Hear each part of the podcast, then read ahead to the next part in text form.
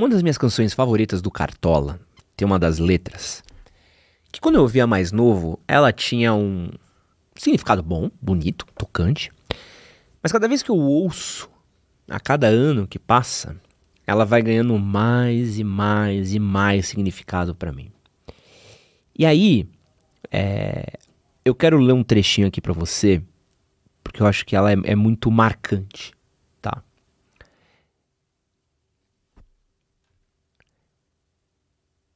Preste atenção, querida. Embora eu saiba que estás resolvida, em cada esquina cai um pouco da tua vida.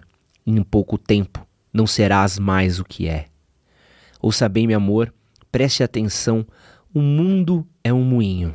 Vai triturar teus sonhos, tão mesquinho, vai reduzir as suas ilusões a pó. Preste atenção, querida. De cada amor, tu herdarás somente o cinismo quando notares, estará à beira do abismo, abismo que cavaste com os seus pés. E aí tem um trechinho aqui que acho que bate muito com o tema desse vídeo. Ainda é cedo amor, mal começaste a conhecer a vida, já anunciais a hora da partida, sem mesmo saber o rumo que irás tomar. Essa letra é maravilhosa, Vida é um Moinho é incrível. Se você não gosta de cartola, re, re, Repense tudo que você tá fazendo da sua vida, né? Mano, para tudo. Você não pelo amor de Deus, tá, tá fazendo muito errado com os seus gostos. E eu acho que ele fala muito sobre a vida, e principalmente sobre a vida adulta, sobre como a vida é esse moinho que tritura nossos sonhos, tritura nossas ilusões, tritura nossas expectativas, tritura nossas certezas, nossas mesquinhezes, toda aquela coisa que surge na nossa fase da adolescência.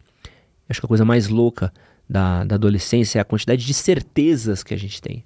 A quantidade de coisas que a gente é certo, que a gente é garantido, que a gente tem por nós, que tudo irá acontecer.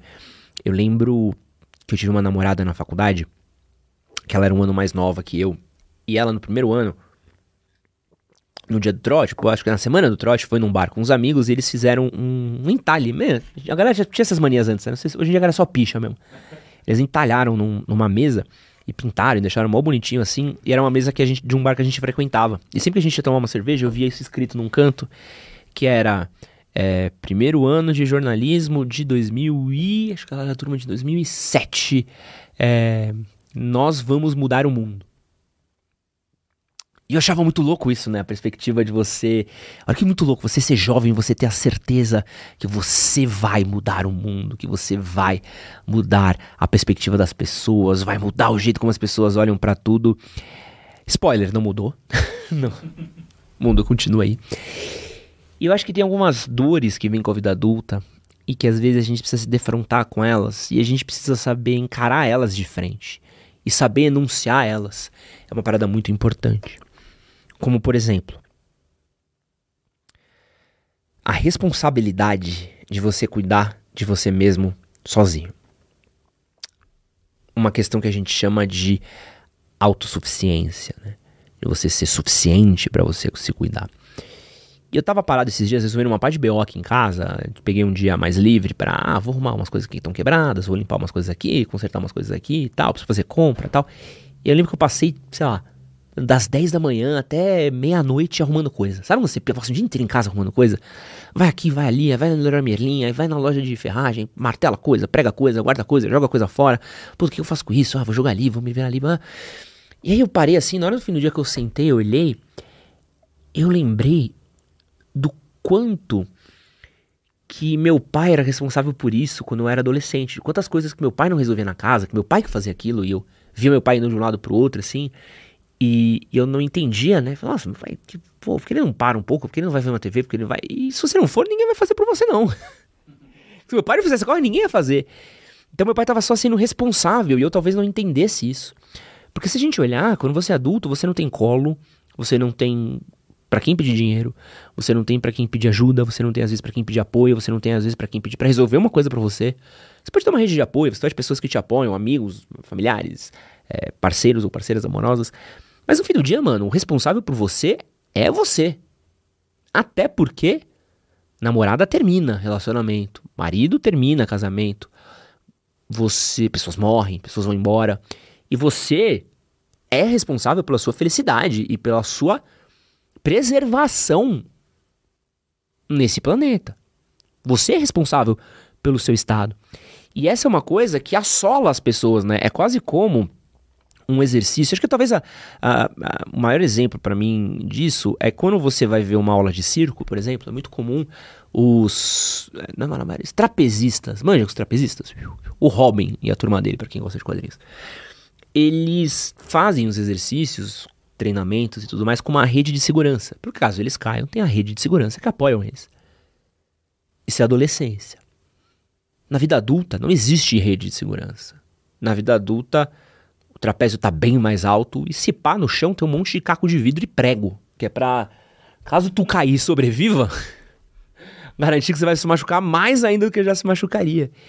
E essa responsabilidade, ela é uma dor, é uma é um medo que você tem do tipo, uau, eu, eu tenho que me cuidar disso. E ter isso muito claro. E isso é assustador. Mas é por isso que a gente precisa assumir a vida adulta com firmeza, com res responsabilidade, com um mínimo de segurança, com seriedade. Gente nunca pode deixar de ser criança no sentido de se divertir, de se curtir, de curtir as coisas, de curtir o mundo, de curtir amores, prazeres, mas na segurança de entender que se tu não fizer o que precisa ser feito, ninguém vai fazer por você. Se tu não tomar as medidas que precisam ser tomadas, ninguém vai tomar por você. A vida adulta é você abrir mão de certas coisas às vezes pelo que precisa ser feito. E tentar encontrar prazer nesse lugar incômodo às vezes. Entender que, pô, por mais que você queira jogar quatro, cinco dias seguidos de videogame, isso talvez seja incauto da sua parte. A não sei que você seja um herdeiro. E você precisa fazer as tarefas da casa.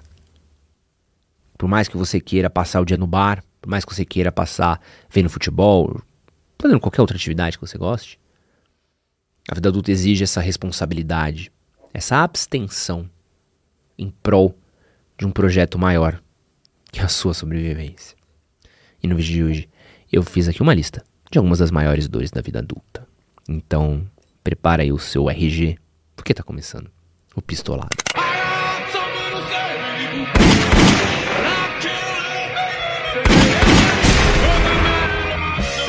Antes de continuar esse podcast daqui, eu quero me apresentar. Meu nome é Edson Castro, jornalista e apresentador. Esse daqui é o podcast do Pistolada, o tapa na cara para você crescer na vida. Se você ainda não é inscrito aqui no nosso canal de podcast, quero convidar você a se inscrever. Clica no botãozinho aqui embaixo. O podcast Pistolada acontece todas as quartas-feiras às 8 horas da noite. E quero deixar alguns recados rápidos aqui, ó. Se você gosta do nosso trabalho, curta, compartilha, ajuda muito a gente. Quero agradecer a todos que compartilharam o nosso podcast na retrospectiva do Spotify. Bonito demais. Mano, abri o Instagram, tinha 42 notificações, irmão. O que, que eu pensei? Falei, é, é isso. Me acharam um vídeo meu batendo numa velha. E eu, é isso, assim, sabe? Eu tô, vou ser preso, né? Porque eu sou, sou o novo. O novo Neymar, né? Que estão me cancelando. Mas não, era só a galera feliz. Não tem vídeo meu batendo em nenhuma velha, tá? Ainda bem. Ainda bem, né? Então, tô... nisso a gente tá safe, tá? Mas quero agradecer demais o carinho de todos vocês. Muito gratificante ver vocês compartilhando nosso conteúdo, ficou feliz demais. E vou deixar só um recadinho para vocês aqui, ó.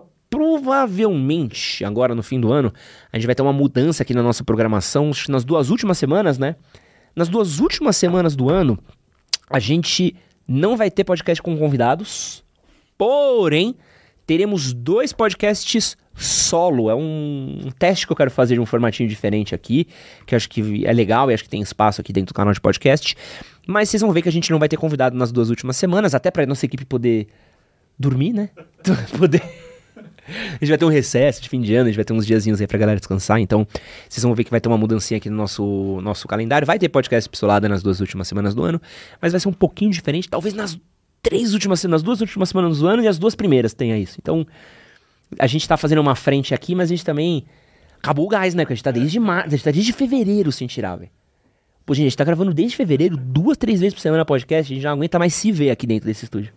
Então a gente precisa de pelo menos um mêsinho de, de, de descanso aí. Então, se verem umas coisas diferentes aí, fiquem ligados, mas em breve a gente volta normal aí. Temos muito podcast maneiro gravado, muito convidado maneiro para trazer já em 2024. Então, só vou deixar um aviso aqui para vocês.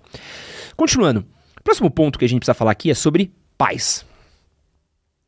Então, são duas paradas que a gente precisa entender. A primeira é que em algum momento da sua vida adulta você vai cuidar dos seus pais como eles cuidaram de você. Porque seus pais vão envelhecer. E eu falo muito sobre isso. Enquanto a gente amadurece, nossos pais envelhecem. Enquanto a gente está preocupado com o nosso trabalho, com nossa namorada, com nosso amor, com nosso carro novo, com nosso emprego novo, com onde a gente vai morar, o que a gente vai fazer, onde a gente vai beber. Nossos pais estão preocupados com os fios de cabelo branco surgindo na cabeça deles, com a calvície aumentando, com as dores no joelho, com aquela escada que antes era super tranquila de subir, que não é mais. Eu lembro do meu avô, era uma coisa que sempre me pegava assim. Meu avô morava numa casa com uma escada muito grande, muito grande, assim, muito longa. E meu avô sempre foi um cara muito ativo, né? Meu avô trabalhava em mercado, fazia as coisas. Mano, carregava caixa, carregava tudo. Meu avô sempre foi um cara muito capaz, sabe? Muito capaz. E conforme ele foi envelhecendo, aquela escada para ele foi se tornando um desafio. Eu lembro da, de uma das últimas vezes que eu vi meu avô subir a escada, a escada que antes ele subia num, num pulo, num era uma coisa que ele subia em 5, 10 minutos, degrau a degrau, com a necessidade de ajuda de alguém, porque os joelhos dele já não funcionavam mais, os pés dele já não funcionavam mais, as costas, a... tudo.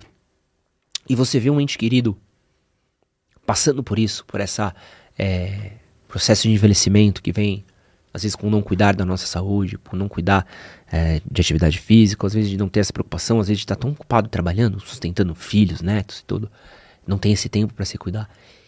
É muito difícil, assim, é muito louco você ver é, um humano perder algo que parecia in inerente a ele. A gente já vai voltar nesse tópico já já. E é uma coisa que a gente precisa se acostumar em determinado momento, que a gente vai ter que cuidar dos nossos pais. A gente vai ter que deixar espaço na nossa agenda. A gente vai ter que abrir um pouco, é, que nem a música do Cartola fala, vai ter que abrir mão dos nossos sonhos tão mesquinhos, nossos sonhos egoístas para cuidar dos nossos pais vai ter que abrir mão de planos para, às vezes, ficar do lado do nosso pai no hospital, às vezes para cuidar da nossa mãe, às vezes para fazer compra, às vezes para ver se tá tudo bem, para checar, para se preocupar, para mandar um oi. Eu, uma coisa que quanto mais velho eu fiquei, mais eu tenho me preocupado mais é ligar para meus pais. Era uma coisa que eu não fazia. Eu não ligava para meus pais, assim. Eu falava, ah, vou ver eles já já, vou ver no final de semana, vou ver não sei o quê. Eu lembro que, pô, várias vezes eu ficava um mês sem falar direito com meu pai, às vezes só um, trocando uma outra mensagem no WhatsApp e tal. E quanto mais velho eu fico, mais eu tenho essa necessidade de ligar, de conversar, de saber se tá tudo bem, de querer ouvir, de querer aproveitar isso, porque eu vejo que eles estão envelhecendo e eu não quero. E eu acho que a gente vai passar muitos anos juntos ainda, mas eu quero aproveitar cada um desses momentos. E tenho me preparado cada vez mais para entender que é uma responsa que eu vou ter que assumir. E a segunda parada que eu acho uma coisa que quebra muita gente é a morte de um ente querido. Porque é a natureza da vida. E acho que muitas pessoas não estão prontas para isso, porque a gente não fecha nossas contas, a gente não não encerra nossos ciclos, a gente não fala as coisas que precisam ser faladas, a gente não melhora a nossa situação, a gente não a gente não resolve os BOs que a gente precisava resolver. E a gente deixa a coisa se arrastar. E quando a gente vai ver, nosso pai, nossa mãe foi embora e a gente não pôde dizer um último eu te amo. A gente não pôde dizer o quanto a gente é grato pela criação que a gente teve. A gente não pôde dizer o quanto que eles foram importantes na nossa vida. A gente não pôde resolver um último BO que a gente tinha para resolver. E eles foram e a gente tem que lidar com esse sentimento de incompletude. Ele foi e eu nunca disse o que eu precisava ter dito. Pior, em alguns casos a perda de um ente querido também, ela vem com um custo muito grande para a família. O custo de um funeral. Tava vendo umas matérias, um custo de funeral hoje ele varia aí de, de 500 reais, o mais simples do simples, do simples, do simples, do simples, mas aí chega, pode chegar no mínimo aí de 3 a 5 mil reais, indo até 40, 50 mil reais, dependendo do que você quer fazer. É muito caro enterrar uma pessoa. Custo de ML, custo de caixão, custo de cremação, custo de uma parte de coisa que às vezes a gente não está preparado, custos de doença. Muitas, muitos familiares nossos não têm plano de saúde. Existem famílias que se endividam por tentar por tentar salvar a vida do pai, por tentar salvar a vida da mãe, e a conta do hospital vem caro. Porque a gente não se prepara. E acho que um pouco do foco desse vídeo daqui é a gente estar tá preparado para essas dores. Porque quanto mais a gente entende a possibilidade delas, a gente contempla a possibilidade da existência de uma dessas dores, mais a gente se prepara para o que pode acontecer. Porque o problema é quando a coisa vem com a gente desavisado, despreparado, despercebido. É quando machuca, é quando dói. É quando a gente precisa lidar nisso no susto. E por falar em susto, a traição também é uma das grandes dores da vida adulta. E a traição ela vem de vários lugares. Tem a traição amorosa, que acho que talvez seja a mais simples que a gente fale, a mais costumaz, a mais sei lá, mais comum, né? Que, pô, a namorada que traiu, a esposa que caiu, a mãe dos seus filhos, como a mãe dos meus filhos me traiu. Essa pessoa com a qual planejei uma vida com ela, a gente criou uma vida juntos.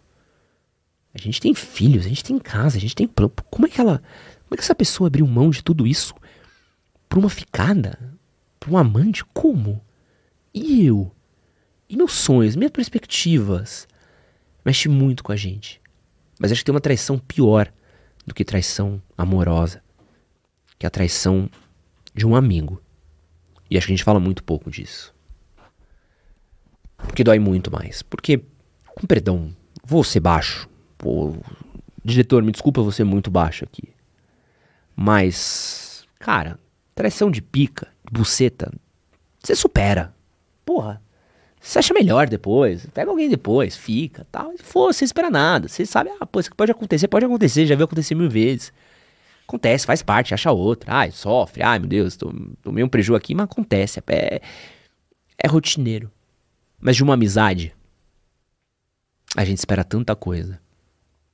De um amigo com quem a gente se preocupou, com quem a gente zelou, com quem a gente fez os corres, com quem a gente teve ali cumplicidade, irmandade de olhar e falar, pô, essa pessoa é um irmão para mim, essa pessoa cuido dessa pessoa, eu me preocupo com essa pessoa, com qual a gente abriu nossa intimidade, com qual a gente abriu nossa confiança, com qual a gente permitiu entrar em lugares que talvez pessoas normalmente não possam entrar, sem lá ele, tá? Mas é, lugares na nossa no nosso círculo de amizades, nosso círculo de confiança, nosso círculo interno, coisa que talvez só um familiar pode entrar que quando um amigo seu trai essa confiança, seja num golpe financeiro, seja num. É, roubando uma namorada, seja te roubando, seja pegando dinheiro emprestado e não devolvendo, é uma dor tão maior. Tão maior. Porque, de novo, quando você é traído por mulher, homem, relacionamento, você fala, ah, pô, isso acontece toda hora, né? Trouxa fui eu. Quando um amigo te trai, é dolorido, cara. Você, porra, esse cara era um irmão para mim, com esse maluco há 10 anos, velho. 10 anos e o cara fez isso, mano. Por quê, brother? Por quê? É dolorido. Dói. E a gente tá sujeito, porque a maioria das pessoas, elas não. Ou não estão em paz consigo mesmas, ou tem valores diferentes, ou valores muito negociáveis. Princípios muito negociáveis. Pessoas que, para salvar o próprio da reta, são capazes de passar por cima de qualquer pessoa. E às vezes a pessoa é a gente. Outra dor muito grande da vida adulta, é que, mano, essa é destruidora, são problemas financeiros. Problema de dinheiro de gente grande. Não é não tô em dinheiro para comprar uma cervejinha no bar. É o, aluguel que aumenta e seu salário não. É a conta que chega que você não estava pronto. É dívida. É o emprego que você perde quando você precisava pagar o aluguel no mês. É lidar com cheque especial, cartão de crédito, instabilidade econômica, inflação. Tudo isso é estressante, é muito difícil lidar porque você começa a ter que fazer concessões e você não tem ajuda. Para quem que eu vou pedir ajuda se não tem? Quem que vai me ajudar? Se eu não pagar meu prato de comida, quem vai botar comida na minha mesa? Quem vai me alimentar? Junto nisso, eu coloco também os desafios profissionais. Porque assim, irmão, se lidar com a escola, você acha difícil, você achava difícil, era, era um trampo, o trabalho é mil vezes pior. Porque a escola tinha um ano para acabar. Trocava professor, trocava colega, trocava classe, trocava escola. Encerrava-se o ciclo. Então, se você não gostava de um professor, no ano que vem talvez você tivesse outro. No trabalho, você não gosta do seu chefe, ano que vem ele vai estar tá lá. E se tu vacilar, ele vai ser mais chefe ainda. Filho da puta virou CEO, diretor. Ganhou mais poder não gosta do seu colega de trabalho, vai ter que lidar com ele. Você não pode mudar de sala, você não pode mudar nisso aqui. Talvez você mude de emprego, se você tiver essa sorte. E ter essa frieza de lidar com os conflitos, com as dificuldades, com um mercado desesperador que é o mercado brasileiro, é muito forte para muita gente. Não é à toa que tantas pessoas acabam caindo fora do mercado, ou sendo ejetadas para fora do mercado, porque elas não têm nem como se manter no mercado porque não tem inteligência emocional, profissional, não tem os requisitos criados para isso, porque a gente lida muito mal com conflito ao longo da nossa vida. Quando chega num ambiente de trabalho onde o conflito ele precisa ser lidado de outras maneiras, é muito estressante. Eu tenho, puta, eu tenho muito, muitas histórias minhas com isso, de problemas que eu tenho de lidar com isso, porque eu acho realmente difícil lidar com isso. E tenho a sorte de ter um trabalho extremamente informal. Agora, imagina quem trabalha numa empresa mega engessada, como um Google, uma Globo, um, sei lá, uma Microsoft, empresas que têm essas estruturas, um Unilever, Deus me livre, super engessadas, super é, estruturadas, cheia de plataformas, pessoas abaixo de pessoas, um, com compliances, com um monte de coisa que você às vezes não pode mandar um e-mail errado, senão isso custa o seu emprego. Mas que loucura! E é difícil, você tem que lidar com isso, e às vezes você sabe o que é o certo. sabe a sensação de você sabe o certo que deveria ser feito? O certo, certo é esse. Mas não dá pra gente fazer o certo, porque é tanta burocracia para chegar no certo, que a gente vai ter que com, talvez contemplar que o máximo que dá pra gente fazer aqui é o meio certo. É um quarto. Porque o certo não vai dar. Essa empresa é tão engessada que o certo não vai rolar. Porque se passar por tantos departamentos, que o certo a ser entregue já passou para aprovação de tantas pessoas que já não é mais nem o certo. Eu via, já vi projeto meu, cara, na empresa que eu trabalhava, projeto saía lindinho, assim, falava, mano, pô, isso aqui é um, esse é um TT aqui que precisa vir. Puta, aí caía no diretor de publicidade, cara, ah, mas precisa ter isso, isso e isso. Já mudava o projeto. Ah, caía no, no, no sei lá, no direito de conteúdo, é, precisa mudar isso, isso, isso. Aí caía no CEO, CEO, ah, não, mas vamos botar esse esse parceiro aqui. Aí caía no de parceria, pô, mas pode botar isso, isso aqui. Aí caía num, sei lá, num diretor. É, mas pô, mas isso aqui tá, não funciona, corta isso, isso, isso. Ah, mas não tem verba pra isso, corta isso, isso. Quando eu olhava o projeto, eu falei assim, cara, nem é mais meu projeto. E nem sei mais se vai dar certo. Porque o que saiu daqui e o que foi para cá, não existe mais. Esse é o ambiente de trabalho. E tem que ter um, um, uma certa Desculpa o que eu vou falar agora, que isso aqui é terrível, tá? Uma, um certo sentimento de. Foda-se. Ah, tá tudo bem, foda-se entregar essa merda mesmo. para viver nesses ambientes, que é isso? Quantos projetos você já não teve empresa grande que você olhou e falou, pois vai ficar uma merda. Mas é isso aí. Podia ser muito melhor, mas, mano, entrega essa porra, acabou. É isso. E acho que é um sentimento inerente, né? Porque acho que você quer fazer um bagulho seu, do seu jeito, você cria o seu negócio. Dentro do negócio dos outros, você só aceita. Entendeu? Tenta fazer o que dá, mas tem um teto. Chegou no teto e falou, puta, esse é o teto, então esquece. Vamos seguir fora do teto. Outro rolê, que eu acho que é importantíssimo da gente falar, é sobre transtornos mentais. Porque na vida adulta vem uma demanda altíssima por trabalho, busca por dinheiro, por estabilidade, exigência social, exigência da família, a vida na cidade grande. É... Tudo isso aumenta o surgimento de diversos problemas mentais que a gente tem. E a gente precisa lidar com depressão, ansiedade, transtornos psicológicos, síndrome do pânico, burnout, tudo isso, porque as coisas se acumulam. Tudo aquilo que a gente não foi resolvendo ao longo da nossa infância, adolescência, chega na vida adulta, cobra-se o preço. Ponto. Então, todas aquela todas aquelas displicências que a gente teve, todas aquelas noites sem dormir, aqueles dias sem se cuidar, aquela rotina ruim que você teve ao longo de anos, ela vai cobrar um preço quando você chegar nos 30. Então, nos 40, nos 50. Então, essa dor é muito grande de você entender, de falar assim, caraca, eu não cuidei de um bagulhinho ali atrás, isso aqui virou uma ansiedade. Mano, eu não cuidei de uma rotina ali, olha como que virou, o monstro que virou aqui. E tem que encarar com essa limitação de ter um transtorno. Estou estressado. O estresse me impede, o estresse me incapacita, o estresse impede minha potência, minhas capacidades de fazer as coisas. E essa é a natureza das coisas. Uau, que doideira! Eu preciso lidar com. Eu não consegui fazer isso. E é terrível isso. Terrível. Porque o problema não tá nem no seu corpo, tá na sua mente. E antes eu conseguia, e agora eu não consigo mais. E é terrível isso. Acho que os transtornos mentais, eles cobram muito preço porque eles colocam a gente num lugar terrível, que tá tudo bem. Nada tá acontecendo agora. Mas na sua cabeça, tudo está terrível. Outro fator que eu quero falar aqui, antes do último, que eu acho que é o mais importante, fala sobre solidão. Tem tudo a ver com um transtorno mental. Você se sentir isolado, solitário, é uma experiência emocionalmente muito dolorosa, cara. Você vai ficando mais velho, você vai perdendo um pouco fatores de socialização que você tinha. Então você perde ambientes comuns nos quais você vivia, uma escola, um curso, rua, quadra. Você vai focando muito em trabalho, em ir, voltar do trabalho, comer, dormir, voltar. Seu grupo de amizades às vezes fica muito restrito ao próprio trabalho, e o grupo de amizades do trabalho às vezes é terrível, horrível. Amizade de trabalho às vezes é um dos piores tipos de amizade que tem. Dá pra você conhecer pessoas incríveis no trabalho, mas às vezes você lida só com as pessoas que estão lá e você não pode escolher. Não é que são seus amigos, tem a ver com seus gostos. São as pessoas que, mano, foram contratados pelo mesmo RH, né? Tem... Só o RH que juntou vocês, não é a vida que juntou vocês. E você não consegue encontrar esses laços, ou voltar a ter esses laços, ou os grandes amigos seus, no qual você tem um laço afetivo muito forte, eles não estão mais com tanta frequência na sua vida. Isso é muito doloroso. Isso é muito doloroso. Porque a gente vai ficando sozinho, a gente vai perdendo lugares onde a gente conhecia pessoas, a gente não vai tendo mais com quem falar, com quem ouvir, com quem brincar.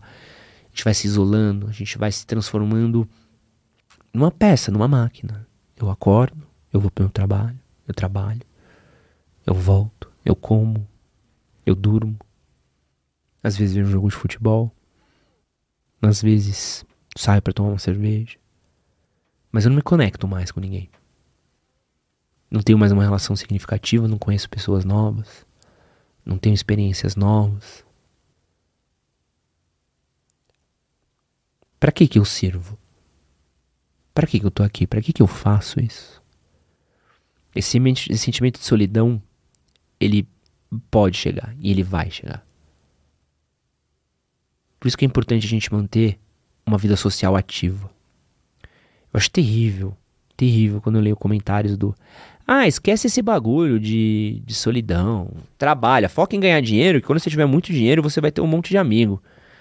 Se você tiver muito dinheiro, meu irmão, você não vai ter um monte de amigo. Você vai ter um monte de pessoas interessadas no seu dinheiro. E aí, para você separar o que é um amigo do que é uma pessoa que apenas quer a conveniência do dinheiro que você tem, aí é um pouquinho mais complicado. E a última verdade que eu quis deixar pro final, e ela é a mais dura que você precisa ter, é que você vai envelhecer. Envelhecer é um bagulho que a gente vai ter que entender que vai chegar. A gente pode controlar como a gente vai envelhecer. Qualidade de alimentação, qualidade de sono, quantidade de exercícios. A gente pode fazer tudo isso, tudo isso. Tentar fazer ao máximo, acompanhamento médico, acompanhamento de saúde, dá pra gente fazer isso. Só que qual que é o problema? O envelhecimento ele vem. A potência que você tem aos 50, 60 anos nunca vai se comparar à potência que você tem aos 20. Você vai ser mais sábio, menos incauto, mais certeiro às vezes, ter um pouquinho mais de consciência do que você quer, do que você não quer. Porém, você vai crescendo você vai vendo suas limitações. E eu falo isso por mim. Pô, antes, cara, mano, você virava madrugada trabalhando, tranquilo. Ixi, pô, Red Bullzinho, liga o computador, esquece, editava vídeo, fazia arte, programava arte, lia, fazia texto, fazia tudo, mano, mil por hora. Hoje, da uma da manhã, eu tô escrevendo, mano. Nossa, já me dá uma dorzinha de cabeça nada a ver. Já tô, ai meu Deus, acordo mal no dia seguinte. Se eu não durmo sete horas, eu viro zumbi. Eu vejo pelas minhas dores. Antes eu me machucava jogando bola, fazendo exercício. Cara, rapidão eu tava de volta. Hoje, não volta mais tão rápido. Demora eu vejo de potência de coisas. Antes eu praticava uma atividade física, cara, dia seguinte tava 100%. Hoje às vezes acordo com uma dor. Falei, cara, tô, tá puxado de ontem aqui, né? Nossa, vamos embora lá, vamos lá, vamos lá. Consegui às vezes, pô, na época que eu praticava muito esporte, treinava, cara, treinava quarta, quinta, saía sexta, jogava sábado e domingo. Pô, era loucura, loucura. E benzão, assim, aí sorrindo aqui, ó, sorriso na cara, felicidade, alegria, vambora. Hoje eu tenho que fazer escolhas mais assertivas com a minha vida, com o meu corpo, com, com tudo. E os joelhos não funcionam mais tanto. E você vê que isso, você fica mais cansado. Às vezes você não consegue acompanhar o ritmo das coisas. E é muito louco você entender que algo que você já fez numa intensidade alta você talvez não consiga repetir ela naquela mesma intensidade, ah, na mesma capacidade. Olha que louco. Eu antes conseguia executar a 100. Agora, se eu dou 100%, eu consigo executar 90%. Como? E daqui a uns anos é 80%. E é isso que vai vindo com a velhice, né? É... Com o tempo, nossos olhos vão parar de funcionar com tanta capacidade quanto funcionavam nossa audição talvez vá começar a falhar. nossa postura piore, a gente não consiga entender tecnologia. Já para pensar isso? Que daqui uns anos talvez abra um aplicativo novo e você seja que nem sua avó vem no TikTok e você não consegue acompanhar porque não faz sentido para você. E acho que esse é um desafio máximo, né? De você entender que essa é parte do do cerne da nossa existência, né? A gente vive uma sociedade hoje que é muito focada na juventude. Tudo nosso é focado em ser jovem, em ser potente, em ser forte, em ser viril, em ser essa coisa dinâmica e ativa. Os youtubers jovens, jovens dinâmicos, e propagandas, e filmes, e séries. A gente fala muito pouco sobre o processo de envelhecer, a ponto de que envelhecer parece uma doença. Não é. Dá pra gente envelhecer com quali qualidade. Dá pra gente envelhecer com felicidade. Dá pra gente envelhecer com qualidade de vida, com boas relações, relações com nossa família, com os nossos amigos, com os nossos vizinhos, com a nossa sociedade. Mas eu sinto que uma dureza das coisas, como elas são hoje, é que a gente tenta excluir as pessoas mais velhas. A gente é muito gentrofóbico, a gente não acolhe o velho, a gente acha como se o novo fosse a única coisa boa, quando não é. E acho que é importante a gente entender que essa, a velhice vai vir. E com ela vão vir algumas limitações, talvez nem tantas, mas talvez muitas. Mas isso é uma parte natural do processo e a gente precisa entender que essa é a plenitude da vida, que cada momento da nossa vida a gente vai ter que viver do jeito que a gente pode. Não é nem do que a gente quer. Mas a gente quer, mas não pode.